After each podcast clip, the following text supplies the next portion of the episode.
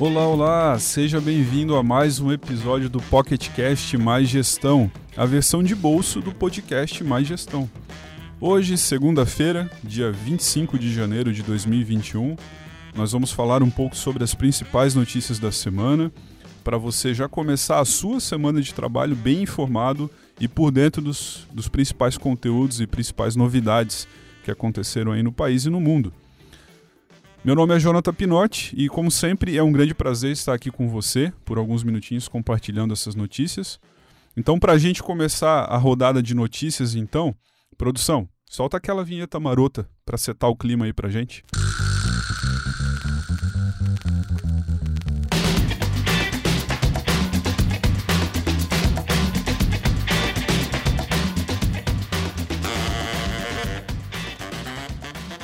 Muito bem. A primeira notícia que nós separamos hoje é uma notícia que está lá no site gov.br, que é o seguinte: Governo federal lança balcão único para simplificar a abertura de empresas. Você aí que está pensando em abrir empresas, ou então você que é uma revenda de software e que está preocupado aí se as empresas, se vão surgir novas empresas aí na sua região, fica ligado nessa notícia. O Ministério da Economia acaba de lançar o balcão único um sistema que permite a qualquer cidadão realizar a abertura de uma empresa de forma simples, automática e muito mais rápida. O projeto, liderado pela Secretaria Especial de Desburocratização, Gestão e Governo Digital do ME, foi desenvolvido pelo Serviço Federal de Processamento de Dados, o tão conhecido SERPRO. Esse projeto está sendo implementado primeiramente na cidade de São Paulo e na sexta-feira, dia 15 do 1, uma semana e pouco atrás, já começou a valer. A próxima cidade que vai aderir a esse projeto de balcão único, de desburocratização para abertura de empresas, é, será o Rio de Janeiro. Só para você ter uma ideia, você que está ouvindo a gente, antes, para você abrir uma empresa nas cidades do Rio de Janeiro e São Paulo, era necessário que você cumprisse 11 procedimentos. 11 procedimentos, sendo que uma boa parte deles em órgãos distintos. Ou seja, aquela correria em vários, vários escritórios e vários é, órgãos para você conseguir a documentação necessária para abrir uma empresa.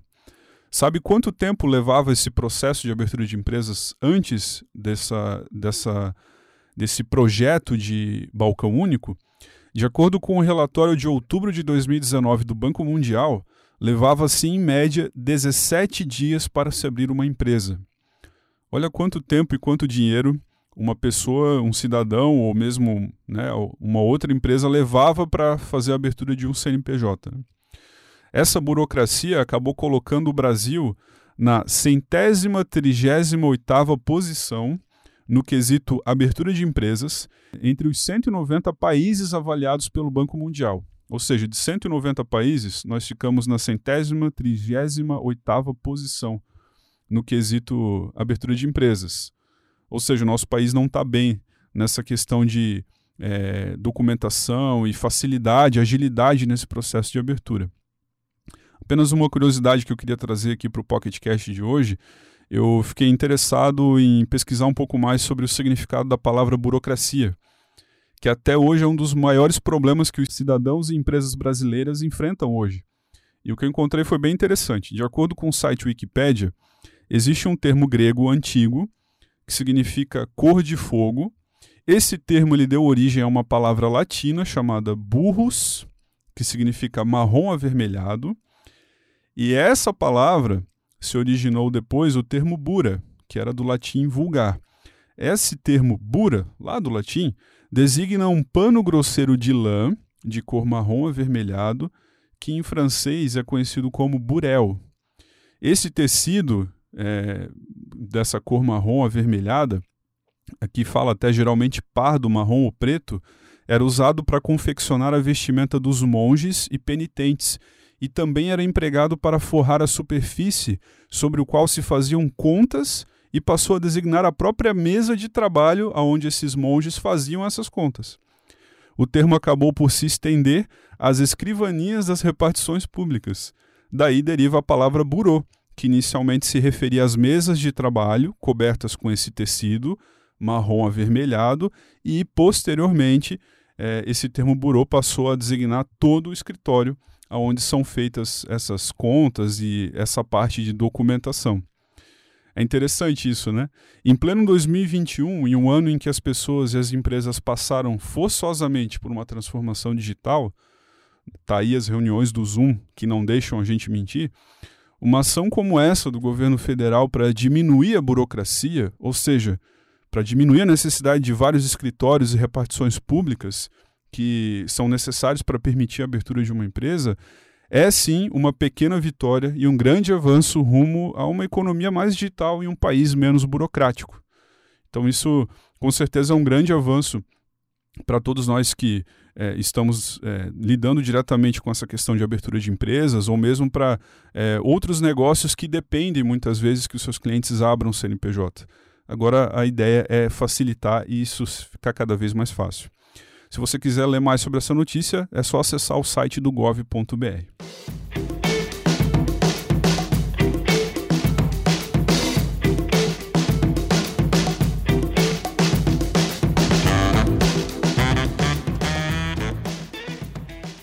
A segunda notícia que nós separamos hoje é a seguinte: fase vermelha, das 20 horas às 6 horas, começa a valer hoje, 25 de 1, em todo o estado de São Paulo.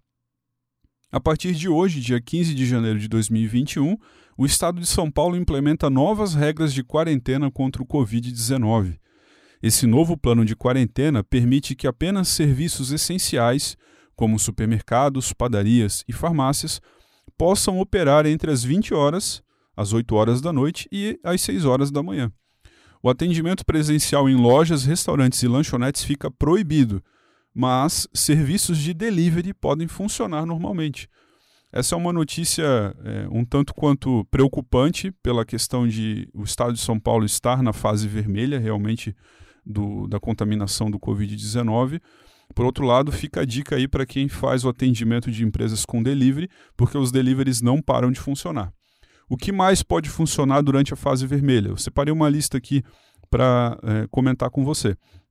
Pode funcionar farmácias, mercados, padarias, açougues, postos de combustíveis, lavanderias, meios de transporte coletivo como ônibus, trens e metrô, transportadoras, oficinas de veículos, atividades religiosas, hotéis, pousadas e outros serviços de hotelaria, bancos, pet shops, serviços de delivery ou entregas. Então, esses são os segmentos que vão continuar funcionando mesmo durante esses horários da restrição da fase vermelha no estado de São Paulo. Essas regras da fase vermelha também vão valer aos sábados, domingos e feriados durante todo o dia. E a princípio essas restrições elas vão até o dia 8 de fevereiro, se não houver depois é, um, é, se eles não estenderem, digamos assim, esse prazo.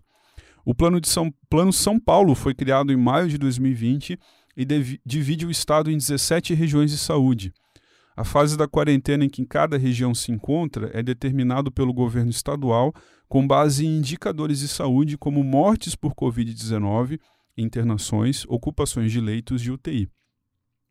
Interessante também que esse plano ele tem cinco fases, sendo a fase vermelha a pior, que é a fase de alerta máximo, por isso que essas restrições estão entrando em vigor. Então, se você é morador de São Paulo, Aqui vai um apelo do pessoal do podcast Uma Gestão aqui, da nossa equipe. Faça a sua parte, respeite as regras de quarentena. Quanto antes as pessoas atenderem a esse plano, mais cedo a gente vai ter uma melhora no quadro de contaminação infectados pelo coronavírus. A gente espera que isso em breve termine, e então é preciso que a gente faça a nossa parte para contribuir com isso.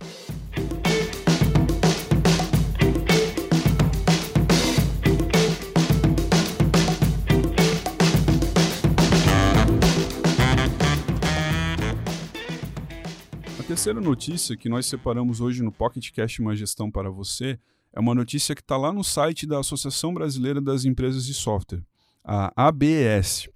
A ABS Academy, setor de educação e formação continuada da Associação Brasileira das Empresas de Software, ela vai promover um curso sobre LGPD, Lei Geral de Proteção de Dados. Você deve estar ouvindo falar bastante sobre esse termo e eu acho que é uma boa notícia aí para você que está procurando se interar um pouco mais sobre isso. A Associação Brasileira das Empresas de Software vai iniciar as suas atividades agora em 2021 com uma nova turma do curso online Lei Geral de Proteção de Dados, Fundamentos e Implementação, que vai ajudar os participantes a ter mais informações práticas para a adequação da organização à LGPD, que entrou em vigor em setembro de 2020. Essa capacitação, esse curso online, será realizado em oito aulas, das 16 horas às 19 horas, dos dias 22 de fevereiro a 25 de fevereiro. Essa é uma turma, e depois de 1 de março a 4 de março, com carga horária total de 24 horas. Então, se você está querendo saber um pouco mais sobre como implementar e adequar a sua empresa LGPD, fica a dica aí de um curso é, oferecido aí pela Associação Brasileira de Empresas de Software, ou seja, um curso gabaritado, por assim dizer, para ajudar você. Você vai aprender nesse curso sobre diagnóstico, mapeamento dos dados existentes em poder da organização, definição de procedimentos e processos, definição dos responsáveis, governança, segurança da informação e gestão de riscos. Então, se você quiser saber mais, acesse www.abssoftware.com.br. A gente também tem um episódio do podcast Uma Gestão, que foi o segundo episódio do nosso podcast, lá em outubro do ano passado, em que é, onde a gente destrinchou o LGPD, a Lei Geral de Proteção de Dados, juntamente com o Tiago Correia, que é o responsável pela implementação do LGPD aqui na Intelidata. Então, se você quiser também entender mais o que, que é a Lei Geral de Proteção de Dados, como ela impacta a empresa, como as empresas precisam se adequar a ela, né, se alinhar com as exigências da LGPD, eu sugiro para você é, procurar aqui no, na lista dos nossos podcasts o episódio 2 falando sobre a Lei Geral de Proteção de Dados. Ficou muito bom esse episódio, eu tenho certeza que vai ajudar você a ter uma visão bem melhor sobre esse assunto.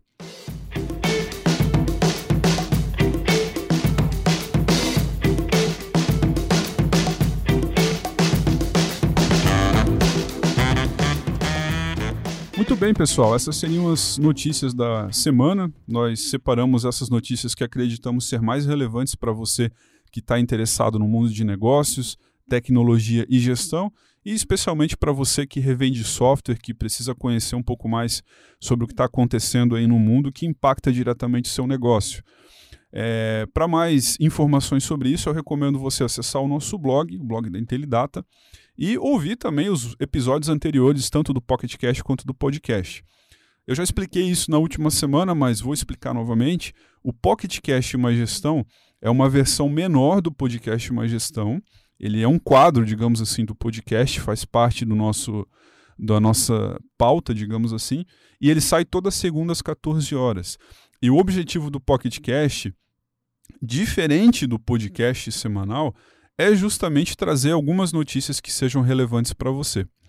Já o podcast Mais Gestão, que é um episódio que sai toda quarta às 18 horas, ele é um tema um pouco mais abrangente. Geralmente a gente traz convidados e aí a gente acaba discutindo um pouco mais sobre o tema, trocando ideia, trocando experiência, para realmente aprofundar mais sobre os temas que a gente considera relevante para quem precisa se manter inteirado no mundo de negócios, de vendas, gestão, de tecnologia.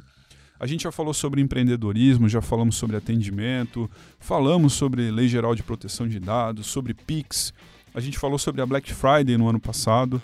Então, toda semana a gente traz um assunto novo e relevante para quem está ouvindo aí o nosso podcast. O tema dessa semana, que vai sair na quarta-feira, é o seguinte: vender valor é uma arte? Não vou comentar mais nada, vou deixar aí como surpresa para você, para gerar uma expectativa. Espero que na quarta-feira você também tire um tempinho para ouvir o nosso podcast Mais Gestão, que está especial. Tá certo, pessoal? Muito obrigado pela sua atenção, obrigado por ouvir o nosso episódio do Pocket Cash. Como sempre, é um prazer, agradeço você estar ouvindo e acompanhando os nossos conteúdos e espero você na quarta-feira. Até mais.